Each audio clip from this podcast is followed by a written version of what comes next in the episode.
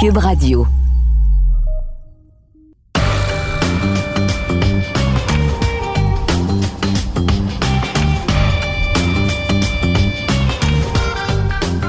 Cette semaine, au balado de champ gauche, série LNH. Ça ne va vraiment pas bien pour mes Panthers.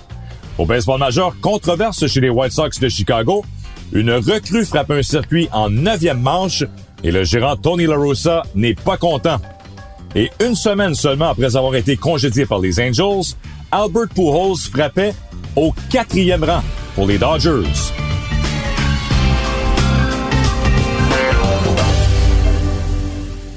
Bienvenue au balado du Champ Gauche, édition du mercredi le 19 mai.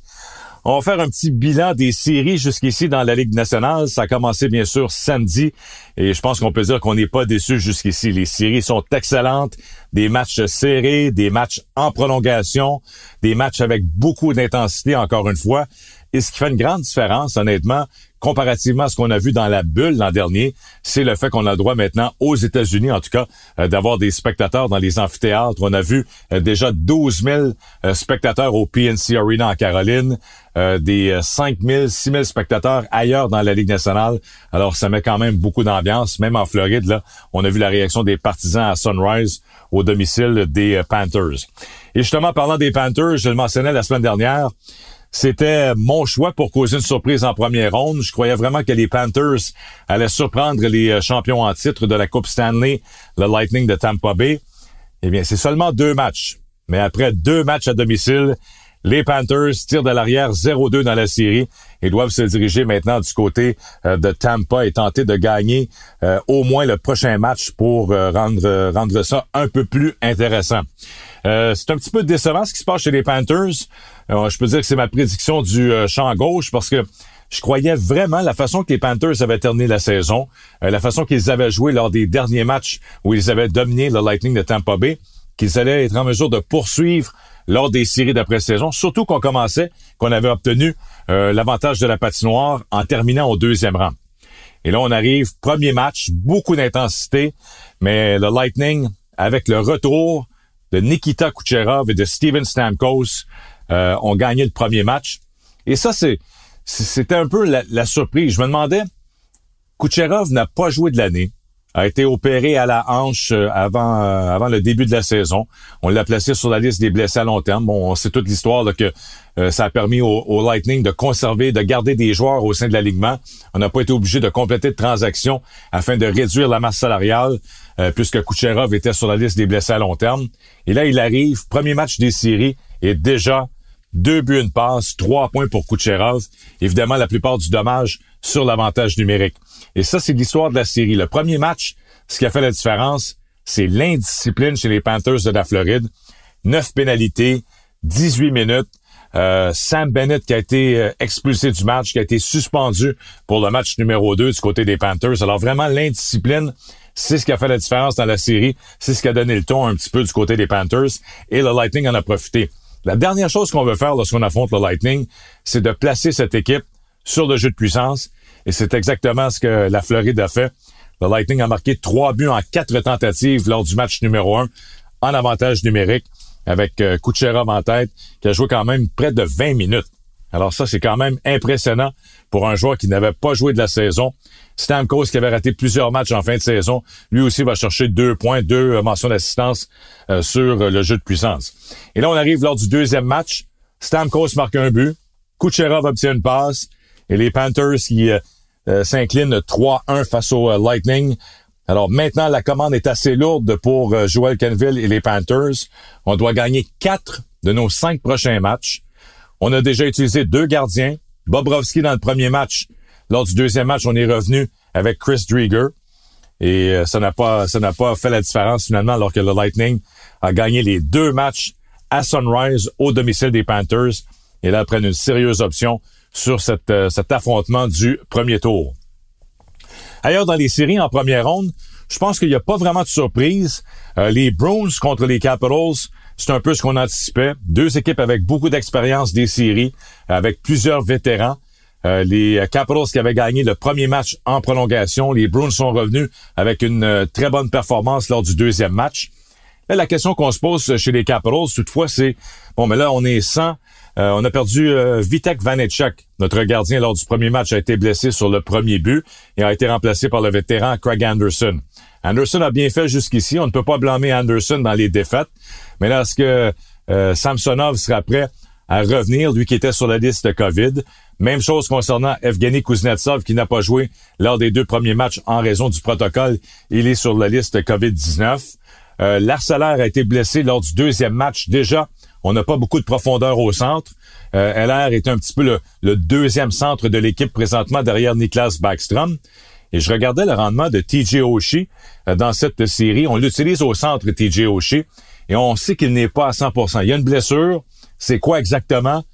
Mais regardez son rendement au cercle des mises en jeu. En a gagné deux et en a perdu 17. Alors, deux mises en jeu gagnées en deux matchs, 17 mises en jeu perdues, c'est 10% d'efficacité au cercle des mises en jeu. Est-ce que ça cache justement une blessure du côté de TJ Oshie? En tout cas, ne semble pas à 100% Donc, si Kuznetsov ne revient pas, si Samsonov ne revient pas non plus devant le filet, euh, est-ce que les Capitals sont en mesure de, de, gagner cette série face aux Bruins? Et en passant, euh, Taylor Hall, gros but lors du deuxième match. Euh, les Bruins ont 48 tirs au but lors du match numéro 2. Alors, c'était une solide performance des Bruins de Boston. On s'attend à une longue série. Évidemment, ça dépend aussi de l'état de santé des Capitals, parce que présentement, on semble un peu amoché, comme ce fut le cas en fin de saison régulière. Dans la série entre les Islanders et les Penguins de Pittsburgh, là aussi, c'est pas mal le même scénario. Les Islanders gagnent le premier match en prolongation.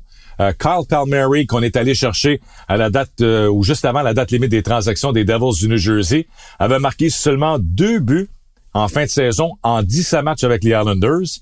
Et là, il marque deux buts, dont le but gagnant lors du euh, premier match des séries face aux Penguins de Pittsburgh. Alors souvent, on parle de l'impact de la date limite des transactions. Au cours des dernières années, c'est souvent les joueurs de soutien qui avaient un, plus gros impact. On pense à ce que Coleman avait fait l'an dernier, Barclay Godrow avec euh, le Lightning de Tampa Bay dans leur conquête de la Coupe Stanley.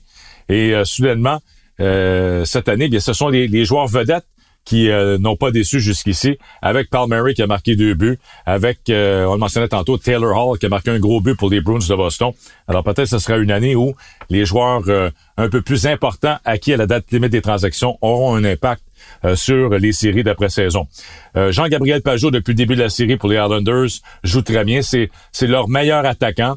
Je pense qu'on euh, n'a pas encore vu euh, Matt Barzell et Jordan Eberle. Ils sont invisibles lors des les euh, deux premiers matchs de la série chez les Islanders. Et avant le match numéro 2, l'entraîneur-chef des Pingouins, Mike Sullivan, mentionnait on doit jouer avec un plus grand sentiment d'urgence, plus d'intensité. On, a un autre niveau à notre jeu qu'on n'a pas atteint lors du match numéro 1. Et c'est exactement ce qui est arrivé alors que les Pingouins ont gagné le deuxième match 2 à 1 face aux Islanders. Jeff Carter qui marque le but gagnant. 45 euh, lancés de la part des Pingouins sur Simeon Varlamov. Et ça, c'est, une décision un petit peu controversée. évidemment, on peut jouer au gérant d'estrade après les faits. On peut devenir un, spécialiste d'après les faits. Mais euh, Varlamov n'était pas là lors du premier match, soignant une petite blessure.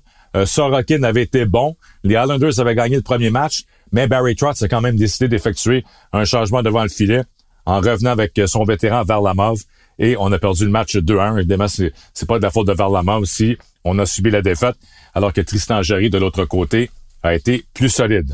Alors voilà pour les séries euh, des, du côté des Islanders, du côté des Bruins et des Capitals, et bien sûr, mes Panthers qui tirent de l'arrière 0-2 contre le Lightning. On poursuit avec les trois autres séries dans quelques instants.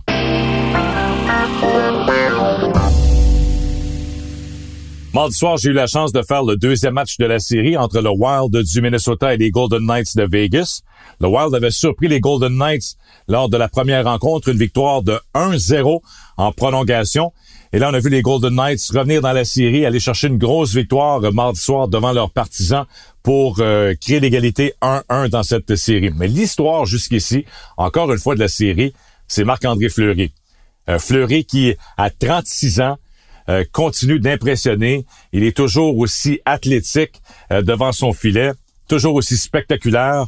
Avait été très bon lors du premier match, évidemment, même si on a perdu 1-0. et a été encore la vedette, première étoile euh, lors du deuxième match, une victoire de 3-1 des Golden Knights face aux Wild. Évidemment, on manque beaucoup présentement chez les Golden Knights à l'attaque.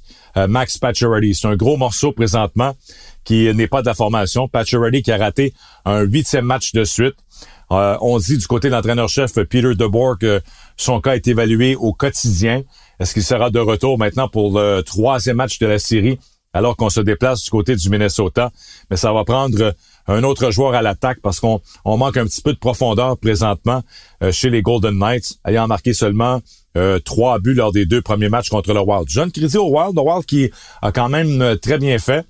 Cam Talbot a été très bon lui aussi devant le filet lors des deux premiers matchs. Le premier trio, là, celui de Joel Eriksson Eck avec Jordan Greenway et Marcus Folino a été très bon. Matt Dumba le défenseur a été le meilleur joueur du Wild lors du deuxième match. Alors j'ai l'impression que cette série sera, quand même assez serrée et peut-être euh, plus longue que prévu finalement entre le Wild et euh, les Golden Knights de Vegas, les équipes qui ont terminé deuxième et troisième dans leur division cette année. L'autre série également, j'ai eu la chance de faire euh, le match entre les Prédateurs de Nashville et les Hurricanes de la Caroline.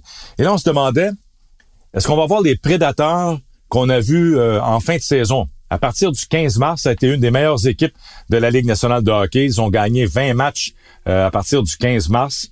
Alors, même une meilleure fiche euh, que les Hurricanes de la Caroline dans le dernier droit. Mais finalement, je sais pas si c'est le, fait qu'on avait 12 000 spectateurs là au PNC Arena à Raleigh, mais les Hurricanes ont joué une très bonne rencontre. C'était 2-2 après deux, après deux périodes. Mais là, on a ouvert la machine un petit peu en troisième. Le vétéran Jordan Stahl a été très bon. Ça a été le meilleur joueur lors du premier match de la série avec euh, deux buts. 54% euh, d'efficacité au cercle des mises en jeu. Alors, un très bon match pour euh, Jordan Stahl. Et ce que j'ai remarqué dans ce match, c'est que les Hurricanes n'ont pas été intimidés par les prédateurs. On savait que les prédateurs allaient tenter de s'imposer physiquement, mais en bout de ligne, ce sont les Hurricanes qui ont donné plus de mises en échec. On a répondu au côté physique, au jeu physique des prédateurs de Nashville et on a gagné le premier match de la série. Et le deuxième match sera présenté mercredi soir, encore une fois, du côté de Raleigh. Ça, c'est une série où on va avoir beaucoup de euh, d'intensité, mais beaucoup d'atmosphère également, parce que euh, il y a 12 000 euh, spectateurs au domicile des Hurricanes, et on s'attend à une très bonne foule lorsque la série va se transporter du côté de Smashville, de Nashville, au Tennessee pour les matchs 3 et 4. Enfin, on termine avec la série entre les l'Avalanche du Colorado et les Blues de Saint-Louis, c'est peut-être la série où euh, ça a été le, ça a été le moins serré. Il y a vraiment une équipe qui s'est imposée. Il y a vraiment une équipe qui a démontré qu'elle était supérieure à son adversaire. Et on parle bien sûr de l'Avalanche. Euh, probablement les, favoris là, pour gagner la Coupe Stanley cette année, si on peut demeurer en santé. Euh, ça a été une victoire euh, assez facile de 4 à 1 face aux Blues. On a dominé 50-23 au chapitre des tirs au but le premier trio de l'Avalanche. Qui peut arrêter ce premier trio? Euh, de Nathan McKinnon, Gabriel Landeskog et euh, Mikko Rantanen? 8 points, 16 tirs au but lors du match numéro 1.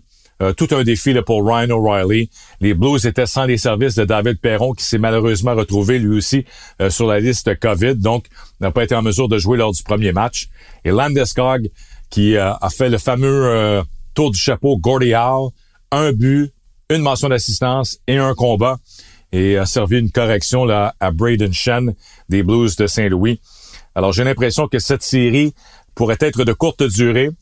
Euh, les Blues, c'est une équipe, on le sait, avec de l'expérience. Ils ont gagné la Coupe Stanley il y a quelques années. Ça a été plus difficile cette année. On a terminé quatrième, mais je pense qu'on a tout un défi devant nous, euh, celui de l'avalanche du euh, Colorado. Alors, match numéro 2, également mercredi soir, du côté de Denver, dans, dans cette série je pense que ça pourrait être la série la plus courte. J'ai pas lancé la serviette avec les Panthers, je vous le dis. Je pense que les Panthers peuvent revenir dans la série. Ils tirent de l'arrière 0-2. Mais celle-là, Colorado-Saint-Louis, je pense que ça pourrait être une série en quatre ou cinq matchs en faveur de l'Avalanche.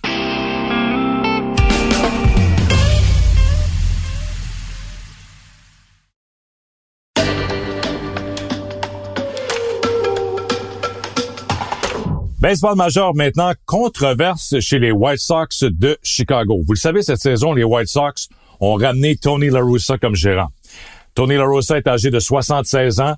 Il est déjà au temple de la renommée du euh, baseball majeur en tant que, gérant. Quatre fois a été choisi gérant de l'année, trois fois gagné la Série mondiale, en 89 avec Oakland, en 2006 avec les Cards et en 2011 avec les Cards de Saint-Louis. Alors là, je vous ramène lundi soir, les White Sox affrontent les Twins du Minnesota. C'est 15-4 pour les White Sox en début de neuvième manche. Il y a deux retraits et c'est la recrue Yermin Mercedes qui est au bâton face à un réserviste. On a amené un joueur de position. Williams Astudio est au monticule pour les Twins dans une cause perdue.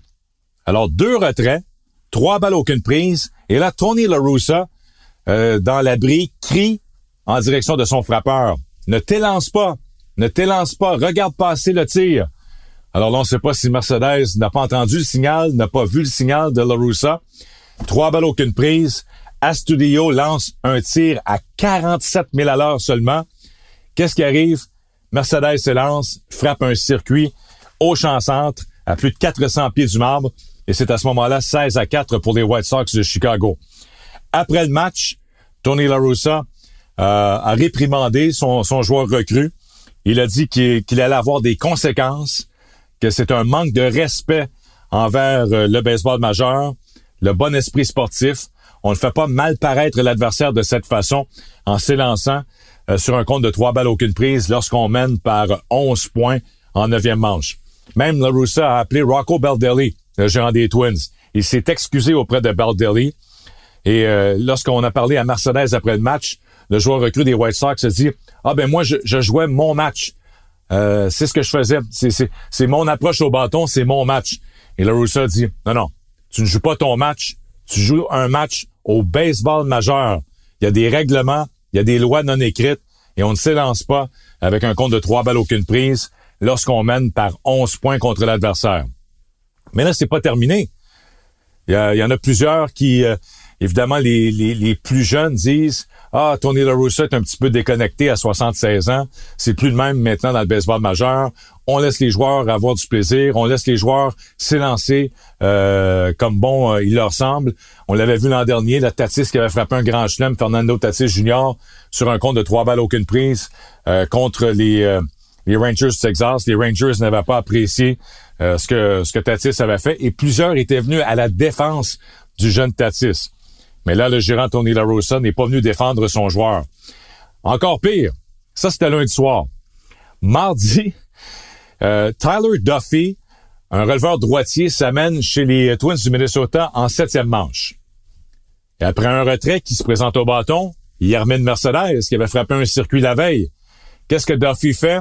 Premier lancé, balle rapide, derrière le frappeur Mercedes, mais à la hauteur des jambes. Alors, on ne l'a pas atteint. C'était vraiment un tir derrière, juste pour un petit peu euh, déranger le frappeur, à lancer derrière euh, derrière euh, le, frappeur Mercedes. Évidemment, Duffy a été expulsé du match par l'arbitre derrière le marbre. Et là, après le match, on a demandé à Tony La qu'est-ce que tu as pensé du geste du lanceur des Twins? Tony La a dit, aucun problème avec ça. J'ai trouvé que les Twins ont bien réagi. C'était la façon de réagir. Il dit, j'ai un problème si on vise la tête, si on lance un tir haut à l'intérieur, mais la façon que Duffy l'a fait, de tout simplement effectuer un lancer derrière le frappeur, j'ai aucun problème avec ça. Et moi, je dois dire que je pense du côté de Tony La je pense que La dans cette situation, a raison. Il y a encore des lois non écrites qu'on doit respecter au baseball majeur.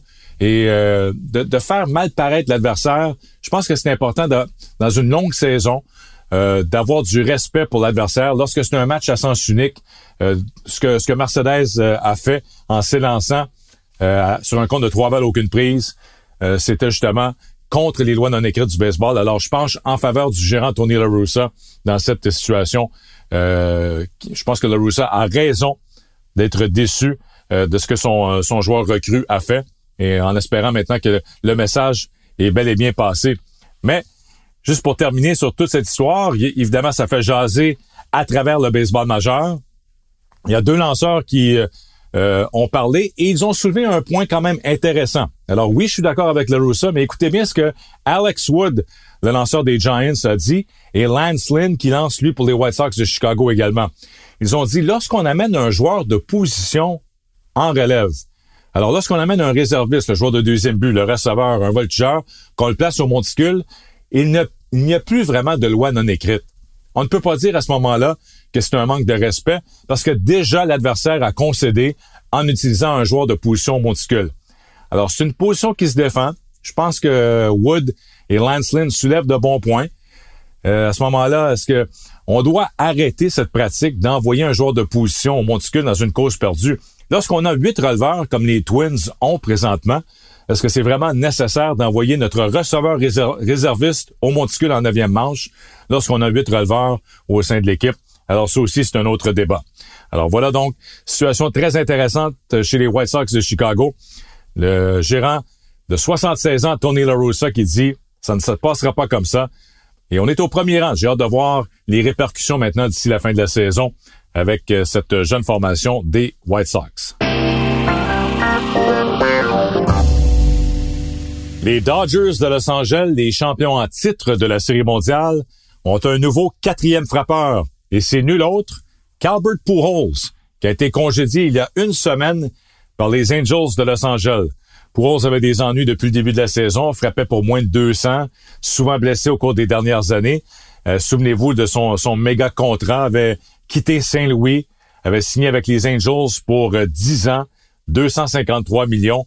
Mais là, dans la dernière année de son contrat, les, euh, les Angels ont décidé tout simplement de le libérer à la mi-mai, n'ont pas attendu la fin de la saison. Alors là, il se retrouvait sans emploi, appelle les Dodgers, ou les Dodgers appellent l'agent de Pujols, et euh, n'a pas tellement loin à aller. La part d'Anaheim s'en va à Los Angeles, se retrouve au sein euh, d'une très bonne formation, comme je le mentionnais, les champions de la Série mondiale. Alors, pour Rose, à son premier match lundi, déjà, il jouait au premier but et frappait au quatrième rang euh, face au lanceur gaucher Madison Bumgarner des Diamondbacks de l'Arizona.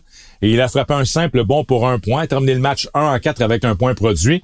Et mardi, a également obtenu un point produit à son deuxième match. Donc, intéressant cette cette décision des Dodgers d'accorder un contrat à Pujols qu'on croyait fini chez les Angels. Mais Pujols, quand même, c'est un frappeur d'expérience, évidemment, lorsqu'on parle de, de 667 circuits et de plus de 2000 points produits. C'est le, meneur chez les joueurs actifs du euh, baseball majeur. Il faut dire que les Dodgers ont des blessés présentement.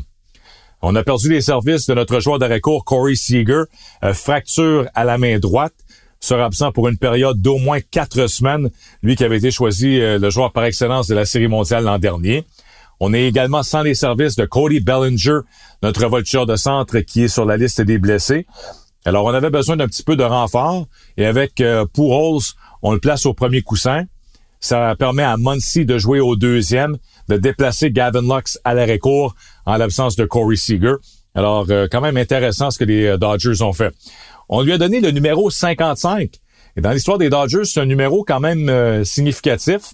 Un des meilleurs lanceurs de l'équipe, Oral Hershiser, vous vous souvenez, portait le 55. Et plus récemment, c'était le Québécois, le receveur Russell Martin qui portait le 55, le dernier joueur d'ailleurs à l'avoir porté chez les Dodgers. Alors c'est le nouveau numéro d'Albert Pujols qui euh, s'en va au temple de la renommée, mais qui a une chance maintenant de gagner la Série mondiale, d'en gagner une autre, cette fois avec les Dodgers d'ici la fin de la saison. Et avec l'arrivée de Pujols, statistique intéressante, euh, c'est euh, Sarah Langs de MLB Network qui a sorti cette statistique cette semaine. On a quatre joueurs par excellence du euh, baseball majeur au sein des Dodgers, avec Mookie Betts, Cody Bellinger, Clayton Kershaw a déjà gagné le titre et Albert Pujols maintenant. Il y a seulement trois autres formations dans l'histoire du baseball majeur qui ont eu en même temps, au sein de leur, de leur, formation, quatre joueurs par excellence. La dernière fois, ce sont les Red Sox en 96 avec Roger Clemens, Jose Canseco, Kevin Mitchell et Mo Vaughn. En 82, les Angels avec Rod Carew, Fred Lynn, Don Baylor et Reggie Jackson. Et en 78, les Reds de Cincinnati avec Pete Rose, Joe Morgan, George Foster et Johnny Bench. Alors, euh, seulement la quatrième équipe de l'histoire des Dodgers cette année, avec quatre joueurs qui ont déjà gagné le titre de joueur par excellence du baseball majeur. Ce serait intéressant de voir maintenant les Dodgers d'ici la fin de la saison. eux qui avaient commencé l'année 13-2, mais depuis, euh, un peu plus difficile. Ils ont déjà subi plus de défaites, d'ailleurs, que pendant toute la saison dernière. Ils avaient subi 17 défaites en 2020. Ils ont déjà 18 défaites depuis le début de la saison 2021. Alors voilà, c'est complet pour cette édition du Balado du Champ Gauche. Merci encore une fois euh, d'avoir été à l'écoute cette semaine. On se donne rendez-vous donc euh, dans une semaine. On va faire un bilan de la première ronde des séries lors du prochain balado. Entre-temps, je vous retrouve sur Twitter. C'est Balado du Champ Gauche, Balado du Champ avec le chiffre 7 pour me suivre sur Twitter. Passez une bonne semaine et on se donne rendez-vous dans quelques jours.